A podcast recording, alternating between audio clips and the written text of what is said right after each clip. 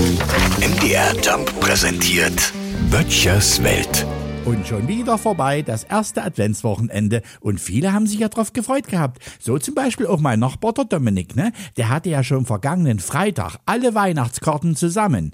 Also seine Visa, die Master und auch die EC-Karte. Hat er aber auch gebraucht, weil es war ja dieser berühmte Black Friday. Übrigens genau derselbe Dominik, der am Wochenende im ganzen Haus die Heizung abdrehen konnte, weil der gesamten Familie richtig heiß wurde, als sie sich um die glühende Kreditkarte versammelt hatten. Naja, ich habe übrigens am Black Friday richtig viel Geld gespart. Nein, ich habe keine wirklichen Schnäppchen gemacht, ich habe einfach nichts bestellt.